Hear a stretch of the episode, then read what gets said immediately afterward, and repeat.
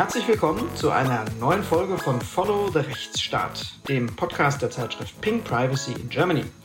Wir kümmern uns auch heute wieder um ganz aktuelle Fragen des Rechts, des Rechtsstaats und unserer Verfassung und schauen dabei natürlich immer ganz besonders auf unsere Leib- und Magenthemen Datenschutz und Informationsfreiheit. Mein äh, Name ist Stefan Brink, ich leite ein Digitalisierungsinstitut in Berlin und bin der ehemalige Landesdatenschutzbeauftragte von Baden-Württemberg.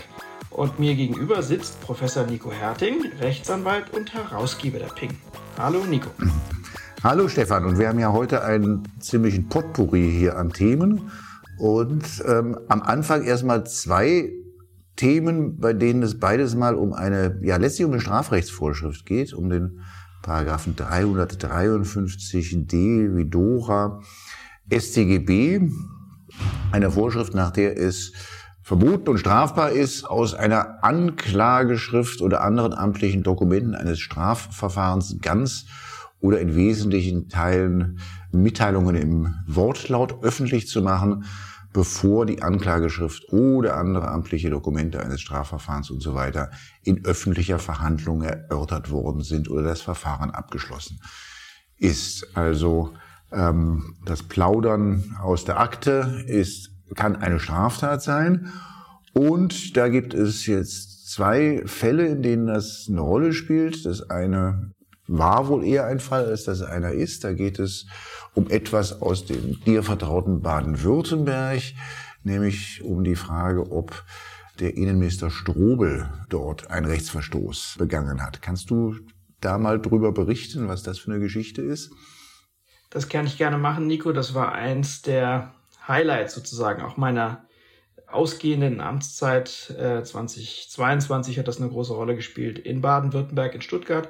Während ich noch Landesbeauftragter war, hat sich das abgespielt, sah zunächst mal nach einer strafrechtlichen Fragestellung aus, äh, aus dem Innenministerium heraus, aus dem laufenden Disziplinarverfahren heraus. Es ging darum, dass ein hoher Polizeibeamter, der Polizeiinspekteur, sich der sexuellen Belästigung von Mitarbeiterinnen schuldig gemacht haben soll. Aus dem laufenden Disziplinarverfahren wurden Informationen an einen Pressevertreter gesteckt und der brachte das, was der 353d verbietet, er brachte nämlich diese Informationen im Wortlaut. Ähm, insofern eine sehr, sehr spannende Vorschrift der 353d, letztlich ja eine Zensurvorschrift, äh, weil der Presse gesagt wird, was sie nicht machen darf. Und klar, äh, dass das Innenministerium selbst dort aus dem laufenden Disziplinarverfahren Informationen rausgerückt hat, war eine ganz besondere Problematik, die allerdings erst dann so richtig äh, zum Tragen kam, als äh, die Staatsanwaltschaft, die ermittelte, nachdem die Veröffentlichung passiert ist, das Innenministerium gebeten hatte, stellt doch bitte mal den erforderlichen Strafantrag, damit wir, wir hier munter weiter ermitteln können. Und da sagte das Innenministerium, hm, ich glaube, in dem Fall stellen wir mal lieber keinen Strafantrag. Das waren wir nämlich selber, die die Informationen rausgegeben haben. Das äh, hört sich lustig an. Die Staatsanwaltschaft fand das nicht komisch, hat dann sehr intensiv versucht, die Beteiligten inklusive des Innenministers Strobel irgendwie vor die Flinte zu bekommen, ging nicht so richtig glatt. Und nachdem das alles mehr oder weniger im Sande verlief, äh, entdeckte auf einmal eine Landtagsfraktion, das war damals die SPD, den datenschutzrechtlichen Aspekt an der ganzen Thematik und hat gesagt, ach, äh, das könnte ja datenschutzwidrig gewesen sein, diese Informationen aus dem Disziplinarverfahren der Presse zu stecken. Fragen wir doch mal den Landesdatenschutzbeauftragten. Und der hat dann auch pflichtschuldigst, musste ich tun, nach dem Landesdatenschutzgesetz, entsprechende Stellungnahme erarbeitet für die SPD-Fraktion, die dann wie auch immer äh, in der Presse landete und äh, für richtig Bohai in Baden-Württemberg sorgte. Die Auseinandersetzung damals in der Sache war hochinteressant. Der Innenminister hatte sich privat einen eigenen äh, Anwalt geleistet, der dann versuchte, unsere datenschutzrechtliche Argumentation vom Tisch zu wischen, indem er sagte, nee, nee, da geht's um ganz offensichtlich überwiegende öffentliche Interessen an der Sauberkeit der Polizei. Ähm, da darf nichts vertuscht werden, wenn es da um sexuelle Belästigung geht. Da muss maximale Transparenz herrschen und äh, auch um den Preis, äh, dass da eben auch mal Unterlagen aus dem Disziplinarverfahren der Presse gesteckt werden. Was nicht so völlig überzeugend war an, von der Argumentation her war, äh, dass es keine Transparenzoffensive war, die der Innenminister dort machte, sondern ganz gezielt ein Durchstechen von Informationen an einen bestimmten Journalisten. Das sah weniger nach Transparenz aus, sondern eher nach, ähm, ja, wir wollen mal dem Polizeiinspekteur ein bisschen einheizen. Und dementsprechend habe ich damals als Landesbeauftragter auch ein Verfahren gegen das Innenministerium eröffnet, wegen mutmaßlichem Datenschutzverstoß. Äh, und äh, habe da auch fleißig ermittelt. Äh, das Verfahren ist, und das ist die Neuigkeit, jetzt jüngst zu einem Abschluss gebracht worden, wie ich finde, zu einem guten Abschluss. Das Innenministerium hat offiziell eingeräumt, dass das ähm, Verstoß war, den sie da begangen haben, dass sie solche Akten nicht hätten rausgeben dürfen an die Presse, weil das schlicht und ergreifend dem Personalaktengeheimnis äh, widersprochen hat und das verletzt hat. Das Innenministerium hat erklärt, sie teilt die Auffassung des Landesbeauftragten. Damit war auch die Wiederholungsgefahr vom Tisch und deswegen mussten auch keine besonderen Sanktionen mehr ausgesprochen werden.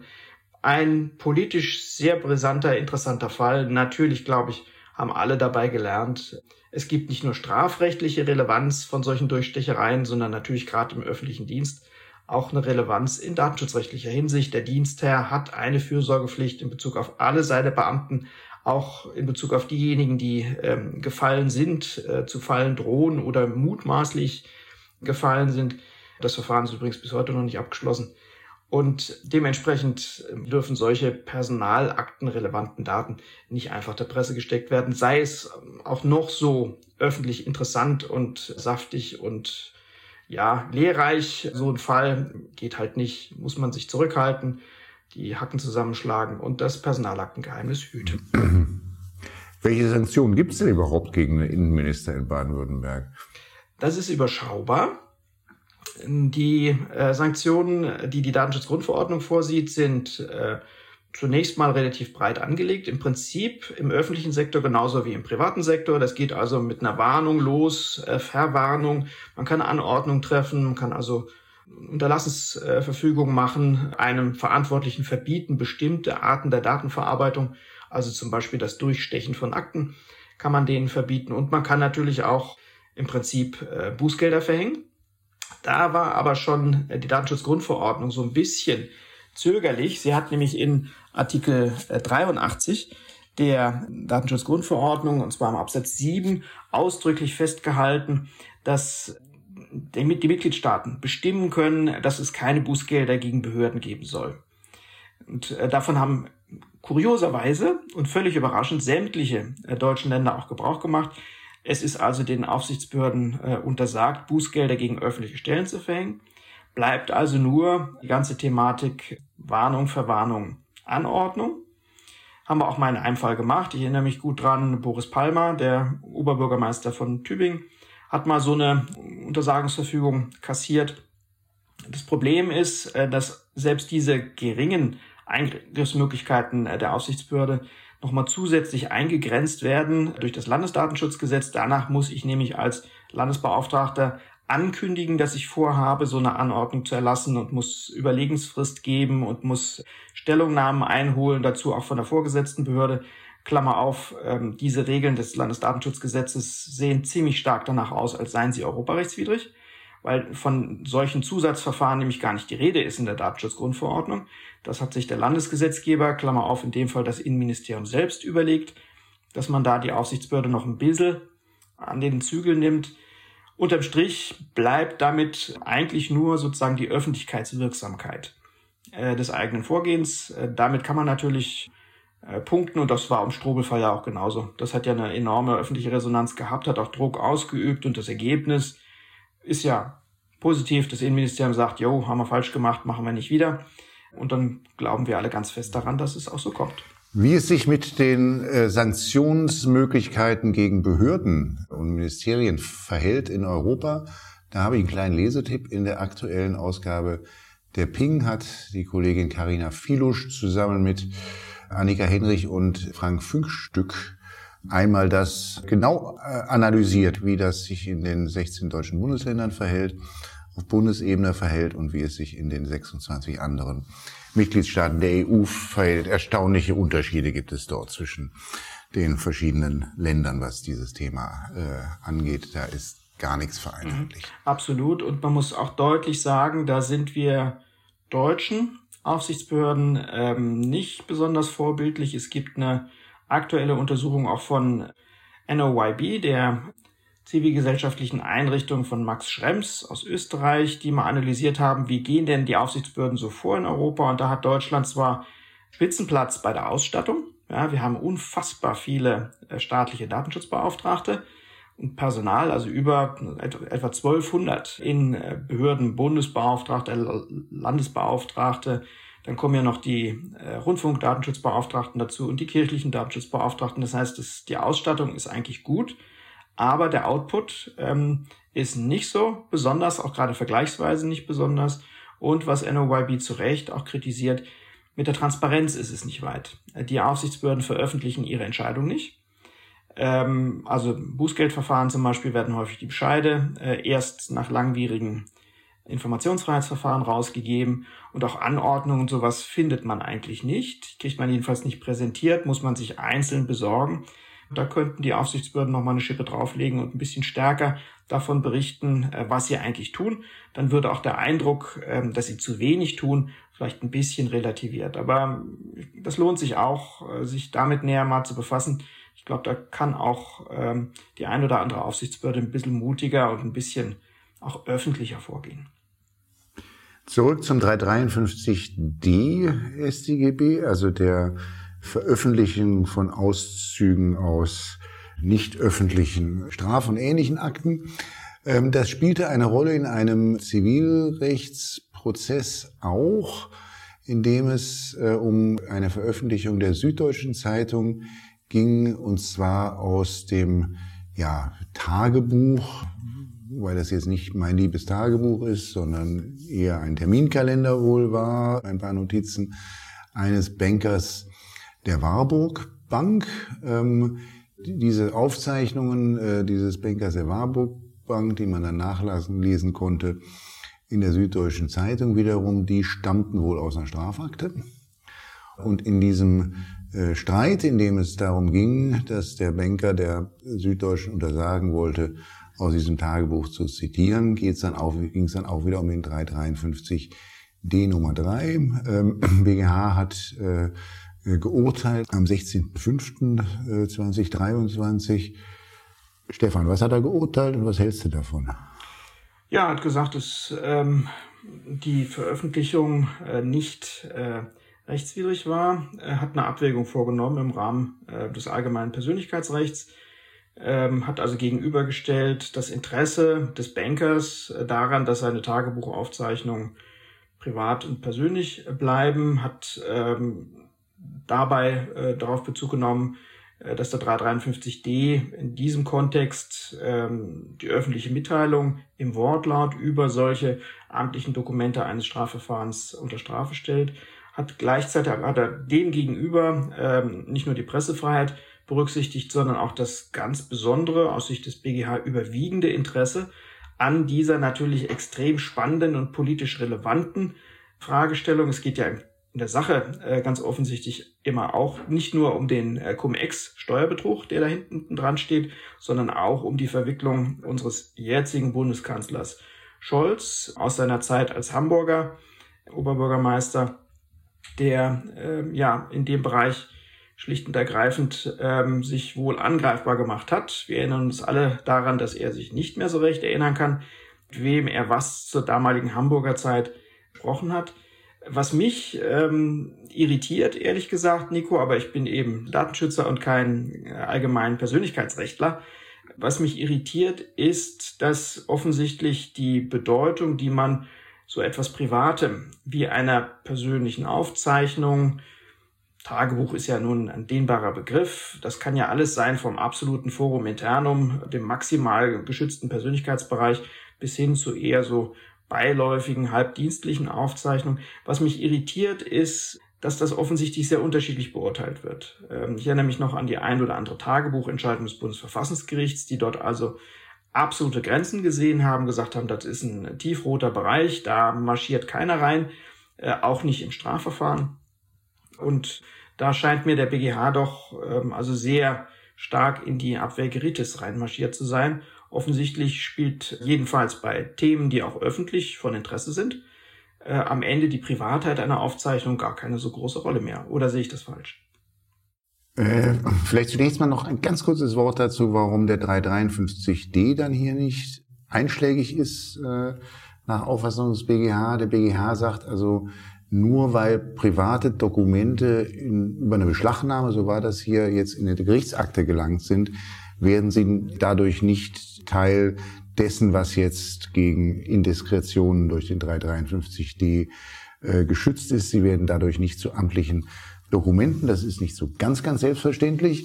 Damit hatte man den 353d dann, dann aus dem Weg und konnte wieder herein in die, in die Abwägung, was ich ja durchaus immer wieder auffällig finde und was wir dem Bundesverfassungsgericht zu verdanken haben in der, mit der Recht auf Vergessen 1 Entscheidung, ist, dass der Datenschutz hier überhaupt nicht mehr erwähnt wird in der, in der Pressemitteilung, ähm, weil ähm, das, das sich ja so verhält ähm, nach den Maßstäben des Bundesverfassungsgerichts, dass eigentlich der gesamte Bereich des Äußerungsrechts in datenschutzrechtlichen Bestimmungen entzogen wird und wieder in die altgewohnten Bahnen der Abwägung zwischen Persönlichkeitsrechten und, und Meinungs- und Medienfreiheit dann reingelangt, also in den guten alten 823 Absatz 1.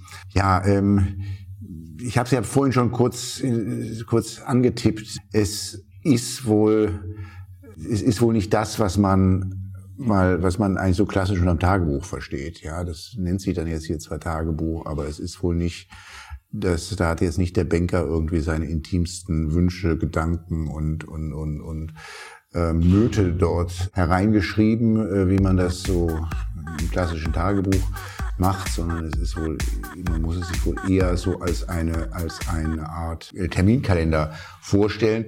Was es jetzt genau, was es genau, oder wie der Sachverhalt da jetzt genau war, wie man sich das genau vorstellen muss, was im Tagebüchern ist, geht jedenfalls aus der Pressemitteilung des BGH nicht hervor. Die Entscheidung der Vorinstanzen habe ich ehrlicherweise jetzt nicht gelesen. Da könnte man vielleicht nochmal drauf dringen. Aber es klingt ein bisschen so. Und wenn es halt nicht mehr ist als ein vielleicht etwas noch mit ein paar Notizen angereicherter Terminkalender, naja, dann ist man jedenfalls nicht in der Intimsphäre äh, drinne, sondern wahrscheinlich irgendwo zwischen der privaten und der Sozialsphäre unterwegs.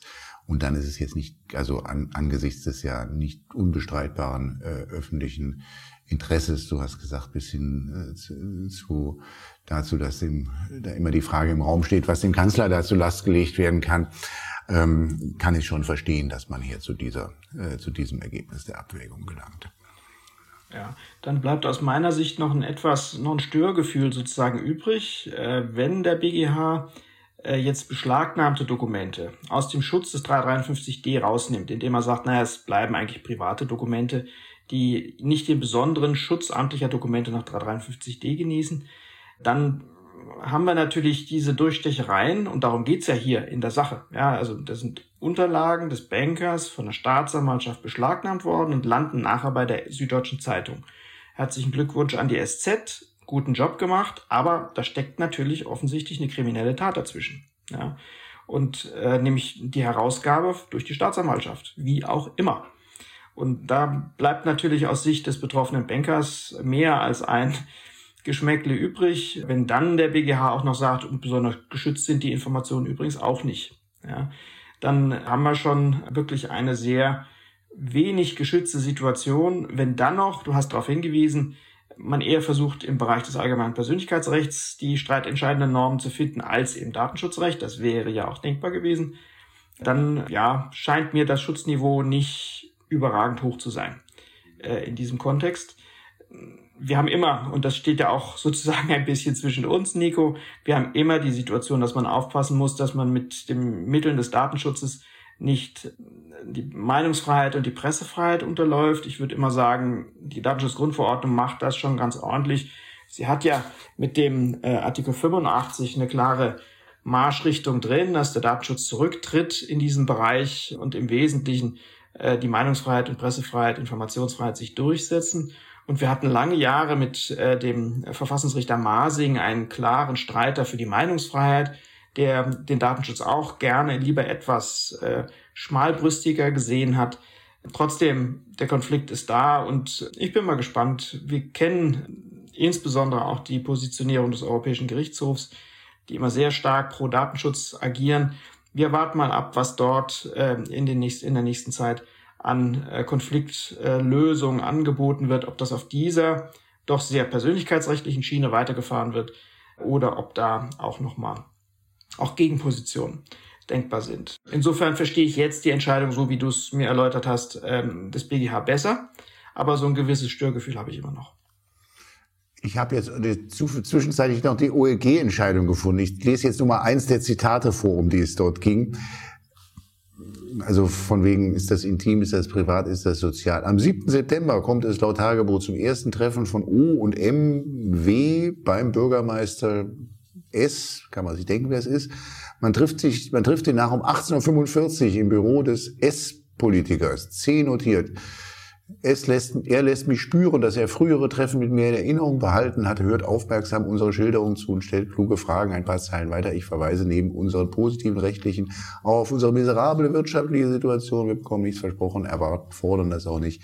Jederzeit könnte ich mich melden, erwarte das auch in dieser Gelegenheit, Angelegenheit und so weiter. Also es ist wohl schon eher fast in der Sozialsphäre oder wohl in der Sozialsphäre anzusiedeln als in der Privatsphäre.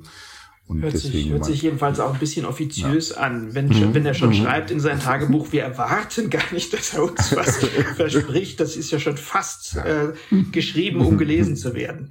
Also ähm, ja, da scheint mir dann tatsächlich auch der intime Bezug äh, mhm. nicht auf der Hand zu liegen. Stefan, now for something completely different. Wir hatten yeah. in der letzten Woche 1,2 Milliarden Bußgeld für Meta. Meta hat angekündigt, dagegen bis zum jüngsten Gericht vorzugehen. Ist ja bei 1,2 Milliarden und bei dem, worum es dort geht, vielleicht auch verständlich. Also das wird jetzt wieder Ewigkeiten dauern, bis das mal alles dann auch tatsächlich ausjudiziert ist. Und ähm, ja, die irische Datenschutzbehörde wird jetzt wieder ähm, ordentlich zu tun haben, weil ähm, das sind ja immer ganze Fußballmannschaften von hochbezahlten und hochqualifizierten Anwälten, die dann ähm, Meter dort aufweisen. Tolle Leute, ich kenne die zum Teil. Ähm, und da, da wird jetzt also erstmal so richtig wieder, also wahrscheinlich ging da ja schon eine Schlacht voraus, weil das, ähm, kommt ja nicht aus heiterem Himmel. Ähm, und da geht auch eine Schlacht dann auch weiter, Heaven for Lawyers. Ähm, Rekordsumme. Bisher stand Amazon mit einem luxemburgischen Bußgeld von Dreiviertel Milliarde an der Spitze. Und jetzt kommt halt da noch oben eines drauf. Es ging um, ja, es ging eigentlich um die äh, Enthüllungen von Snowden von vor zehn Jahren. Ja, wobei mich diese Darstellung, die man findet zum Beispiel auf ähm, tagesschau.de oder im Spiegel, ein bisschen überrascht hat, können wir gleich drüber reden. Der Connex ist da, aber ich hätte es anders eingeordnet. 1,2 Milliarden ist jetzt, ja, äh, Meta ist wieder Rekordhalter. Herzlichen Glückwunsch. Hat Amazon abgelöst. Äh, Meta hat jetzt äh, 6 von 10 der höchsten Bußgelder unter der Datenschutzgrundverordnung kassiert. Allein 2,5 Milliarden an Bußgeldern abgedrückt. Insgesamt gab es 4 Milliarden Bußgelder, also seit 2018, seitdem die Datenschutzgrundverordnung wirksam geworden ist. Also schon ganz ordentliche Summen. Ähm, klar, man kann sich jetzt über die Höhe äh, des Bußgelds unterhalten. Man kann sogar behaupten, wie Max Schrems das tut, der das ganze Verfahren durch eine eigene Beschwerde angestoßen hatte. Ähm, man kann sagen, das ist noch zu wenig, das hätten nicht 1,2 Milliarden sein sollen, es hätten 4 Milliarden sein können. Rechnen kann er, stimmt. Ähm, nach dem 83 Datenschutzgrundverordnung kann bis zu 4 Prozent des weltweiten äh, Konzernumsatzes als Bußgeld ausgeworfen werden ähm, so gesehen noch relativ wenig. Es gibt zwei Geschichten, die super spannend sind an dieser Fragestellung. Das eine ist die Geschichte, die auf der Hand liegt. Facebook wird äh, dafür bebußt, dass es Daten von Facebook Irland nach Facebook USA transferiert hat, ohne ausreichende Rechtsgrundlage. Hinten dran steht die ganze Schrems 2 Problematik äh, zu illegalen Datentransfers nach 44 Datenschutzgrundverordnung. Und es gibt eine Geschichte hinter der Geschichte, nämlich die Frage, wieso macht die irische Aufsichtsbehörde das eigentlich? Und hat sie das gern gemacht? Und die Antwort heißt da auch, nee, nee, die wollten eigentlich gar nicht. Und das ist beides interessant. Der erste Gesichtspunkt ist interessant, äh, weil diese Schrems 2 Rechtsprechung zu den illegalen Datentransfers und seit Jahren uns Datenschützern wirklich ja die Ernte verhagelt. Äh, es ist keine gute Lösung in Sicht, wie man Datentransfers in die USA rechtmäßig äh, und sicher abbildet. Das sorgt für eine enorme Unsicherheit, weil ja sehr viele US-amerikanische Dienstleister eingesetzt werden von Microsoft, immer das Thema MS365 mit Datentransfers in die USA, andere Dienstleister wie Google zum Beispiel, die äh, regelmäßig Ähnliches tun und für die jetzt offensichtlich auch diese Maßstäbe gelten. Was mir nicht eingeleuchtet hat oder was mich ein bisschen überrascht hat, war die Darstellung, die du eben auch ähm, angeführt hast, Nico, nämlich, dass man sagt, Facebook bekommt eine Strafe dafür, dass sie sich beteiligt haben an der Massenüberwachung der angloamerikanischen Geheimdienste, die Snowden vor zehn Jahren aufgedeckt hat. Da ist natürlich was dran. Der Europäische Gerichtshof hat in seiner Schrems II Entscheidung ausdrücklich und zentral darauf abgestellt, dass aus seiner Sicht die US-amerikanischen Sicherheitsbehörden übergriffig agieren, dass sie zu stark in Bürgerrechte eingreifen. Ähm, und natürlich jeder Datentransfer eines US-Konzerns aus Europa in die USA ist Wasser auf die Mühlen der US-Geheimdienste. Aber kann man das, kann man diese Verbindung so bringen sozusagen? Kann man wirklich sagen, Facebook und Co., Microsoft und Co. sind Helfershelfer der US-amerikanischen Geheimdienste? Oder ist das nicht ein bisschen sehr politisch argumentiert? Naja, wenn es die Geheimdienste nicht gäbe und wenn es auch die Snowden Revelations nicht gäbe, dann gäbe es äh, nicht EuGH zu Schrems 1, weil du sagst ja auch gerade, dass, ähm, äh, dass das der Dreh- und Angelpunkt der ganzen EuGH-Rechtsprechung ist zu den Datentransfers. Also deswegen glaube ich schon, dass man das eine von dem anderen nicht trennen kann. Denn das ist ja letztlich das Gefahrenszenario, äh, das dann jeweils den Ausschlag gegeben hat dass der EuGH gesagt hat, also äh, Safe Harbor reicht nicht und ähm, Privacy Shield reicht dann letztlich auch wieder nicht. Nicht, das ist ja, das steht da ja immer im, im Mittelpunkt äh, der Diskussion. Ja, das stimmt schon, das verstehe ich auch. Ich hätte dann nur sozusagen ähm, in der Berichterstattung auch stärker betont, dass es letztlich darum geht, dass die US-Geheimdienste übergriffig sind. Und ähm, Facebook ist ja jetzt, glaube ich, nicht der Büchsenspanner in dem Bereich, äh, sondern die sind den US-amerikanischen Sicherheitsgesetzen unterworfen. Wenn die was rausrücken müssen, werden sie es rausrücken, das ist relativ klar. Und natürlich gibt's eine sehr extensive US-amerikanische Gesetzgebung, inklusive zum Beispiel dem Cloud Act, der dafür sorgt, dass äh, US-Sicherheitsbehörden äh, von US-ansässigen Firmen nicht nur verlangen können, zeigt uns mal eure Daten, die ihr habt, wir wollen da mal gucken, sondern den Firmen auch sagen kann, holt mal alles an Informationen bei, auch aus dem europäischen Raum, was ihr zum Beispiel über Niederlassungen, Tochtergesellschaften irgendwen an Daten bekommen könnt. Und da wird es natürlich sehr kritisch und auch übergriffig und letztlich ist da die Ebene, wo man völkerrechtlich sich auch fragen kann, sind die USA dazu steil unterwegs? Ähm, aber dann gilt aus meiner Sicht jedenfalls der Satz, den man auch immer zu Schrems 2 sagen muss. Der EuGH hat die Datentransfers nicht deswegen problematisiert, weil die US-Firmen irgendwie grundsätzlich unzuverlässig oder zu lax wären mit dem Datenschutz oder komische Sachen machen, äh, sondern letztlich hat er gezielt und geschossen auf die Sicherheitspolitik der USA.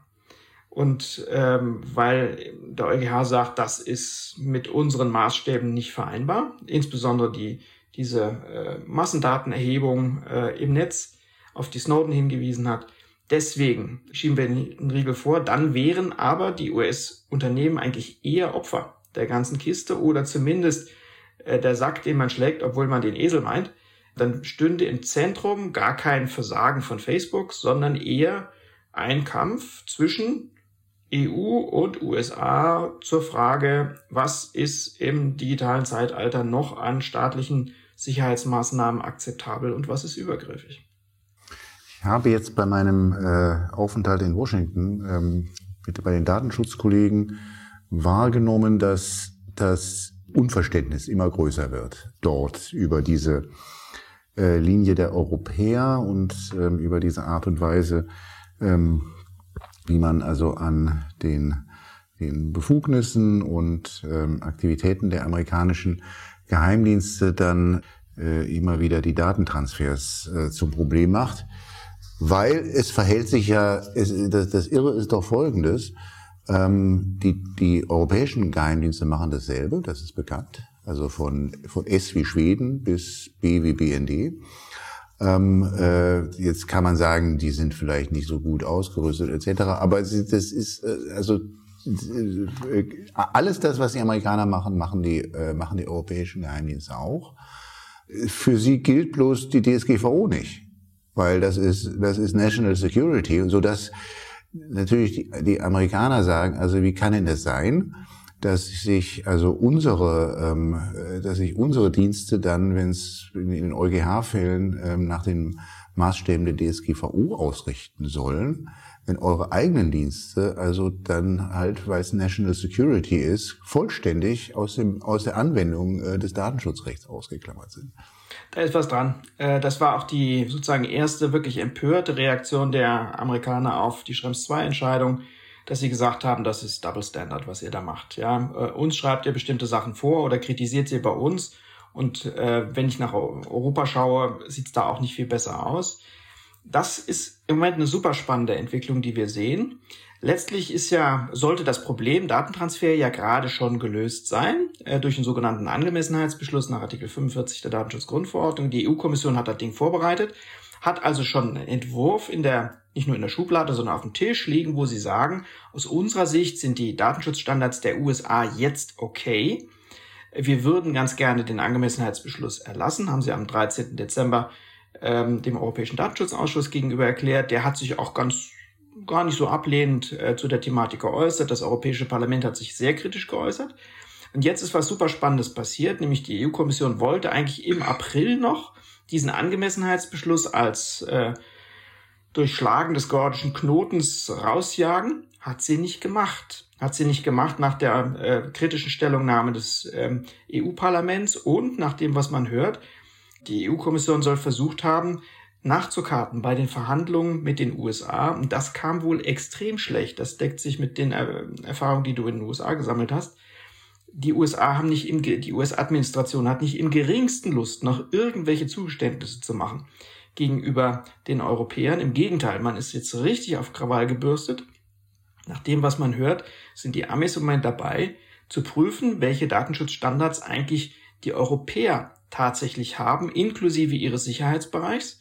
Das ist eine Retourkutsche, die völlig zulässig ist, so wie der EuGH die USA ähm, analysieren darf und fragen darf, entspricht das unseren Maßstäben, dürfen die USA natürlich das auch tun. Und die haben sich mal lustige Sachen, auch übrigens im deutschen Recht, näher angeschaut, nämlich die Frage, was kann zum Beispiel eine Staatsanwaltschaft an äh, Beschlagnahmen machen? Äh, Stichwort äh, Paragraph 100 folgende äh, Strafprozessordnung. Und die Amis sind offensichtlich durchaus bereit, da in den Clinch zu gehen und zu sagen, wir sind jetzt nicht hier der Bittsteller, der äh, immer mehr liefert, nur äh, damit ihr eure Datenschutzüberlegungen oder Werte ausleben könnt, sondern wir stellen auch umgekehrt die Frage, wie gut steht's denn bei euch? Ja, wie gut sind denn unsere Daten bei unseren Unternehmen in Europa vor euren Zugriffen gesichert? Und ähm, wenn das diese Auseinandersetzung kommt, äh, dann gute Nacht, mein Prinz. Ja, da spricht sehr viel dafür, dass die EU-Kommission jetzt mal schnellstmöglich den Angemessenheitsbeschluss vom Stapel lassen sollte, bevor man sich in, ineinander verhakt und gegenseitig äh, sozusagen dort eine äh, Auseinandersetzung über Zulässigkeit und Unzulässigkeit von ähm, Datenzugriffen startet. Also sehr spannend und da kann noch eine Menge Schaden entstehen. Die EU-Kommission hat gestern nochmal deutlich zugesagt, dass der Angemessenheitsbeschluss noch im Sommer kommen soll. Frage ist halt, ob die USA noch ein bisschen was drauflegen oder nicht. Mhm. Es gibt wohl gewisse Voraussetzungen, die bei den Amerikanern noch äh, geschaffen werden müssen, die es auch erklären, dass das nicht, äh, dass das nicht so ganz sofort passieren kann. Ich glaube, das ist vor allem dieses Administrativgericht, das dort noch erst errichtet werden muss, ähm, ähm, damit das dann auch tatsächlich äh, dann auch passt mit dem Angemessenheitsbeschluss. Insofern, ich, ich bin da un, ganz entspannt, ganz ehrlich gesagt, kann mir nicht vorstellen, dass irgendjemand ein Interesse daran haben äh, könnte, also auf der äh, Kommissionsseite oder auf der amerikanischen Seite das zu verzögern. Stefan, sprechen wir über die Rente. Nee, äh, wir sagen noch, noch einen Aspekt äh, zu, der, zu der Milliardenstrafe. Gerne. Äh, und zwar ähm, Eigentlich äh, wollte die irische Aufsichtsbehörde, die DPC in Dublin, wollte gar nicht äh, dieses Bußgeld verhängen. Sie wurde dort äh, hingetrieben, sie wurde verpflichtet, das Bußgeld zu verhängen. Die haben erstens gesagt, das, was Facebook dort macht, ist nicht bußgeldwürdig. Und nachdem der Europäische Datenschutzausschuss im Wege des Kohärenzverfahrens die Iren gezwungen hat, dort rein zu ermitteln, haben sie gesagt, na ja, äh, aber dann kein so hohes Bußgeld. Was hat der Europäische Datenschutzausschuss gemacht? Hat gesagt, nee, Freunde, ihr bekommt eine klare Range von uns, in welchem Rahmen sich das Bußgeld bewegen muss. Und das war Milliardenbußgeld. Und dem sind die Iren jetzt nachgekommen mit den 1,2 Milliarden. Das war aber kein freiwilliger Akt, sondern äh, da treiben die anderen europäischen Aufsichtsbehörden die Iren vor sich her.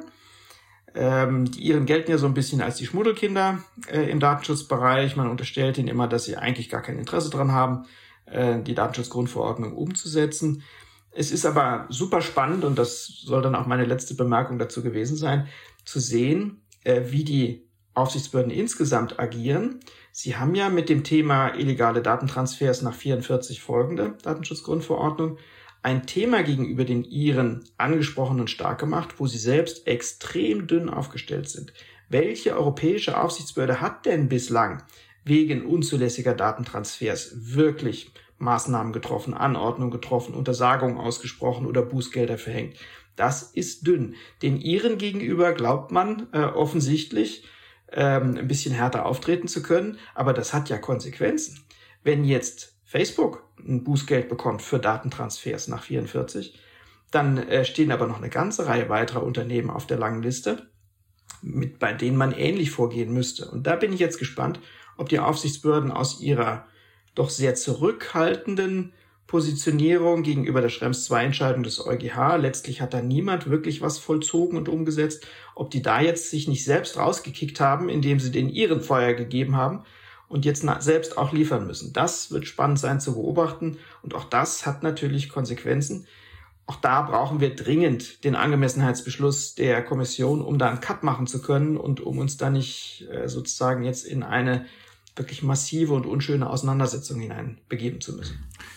Ich merke schon, Stefan, die Rente muss auf, auf unsere nächste Folge warten, äh, weil da habe ich nämlich auch noch was. Gerne. Da fällt mir nämlich auch noch was zu ein. Also erstens, ähm, ja, sie treiben die Iren alle, aber also ich kenne keine der Landesbehörden, der ich das zutrauen würde, dem gewachsen zu sein, ein Verfahren gegen ähm, Meta Facebook tatsächlich zu führen, mit all dem, was die da auffahren von Meta. Ähm, äh, dieses Verfahren, einschließlich der Verteidigung einer Bußgeldhöhe, die die Iren selbst gar nicht gewollt haben, das überlassen sie dann alles wiederum ihren irischen Kollegen, äh, damit zurechtzukommen.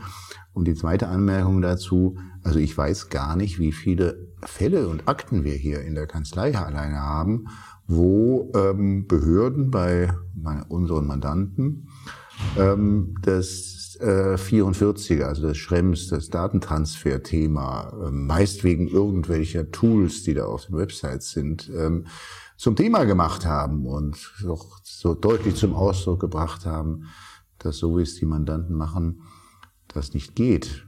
Mir ist bloß kein einziger Untersagungs Bescheid über den Weg gelaufen. Hier in manchen Fällen völlig zu Recht nicht, weil das weil die Behörden da vom falschen Sachverhalt ausgegangen sind. In anderen Fällen hat man gedacht, na ja, also wenn die das tatsächlich so finden, dann müssten sie das doch jetzt mal machen. Aber sie machen es nicht. Das Thema ist zu komplex für Aufsichtsbehörden. Das ist zu schwer ähm, zu verargumentieren und durchzusetzen. Aber es kommt halt immer wieder, sozusagen, wenn alles geklärt ist, kommt am Ende nochmal dieses äh, Kensio. Übrigens, äh, da ist auch internationaler Datentransfer dabei und deswegen geht das sowieso alles nicht.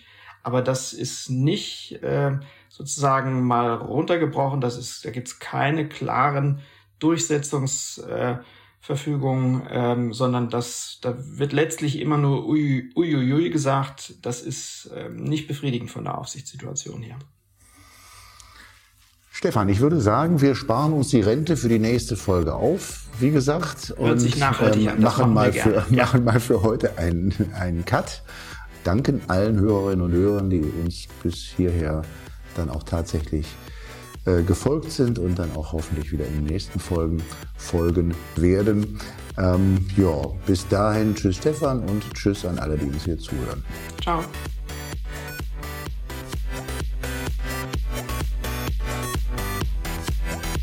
Das war Follow the Rechtsstaat. Schaltet auch ein bei der nächsten Folge und abonniert.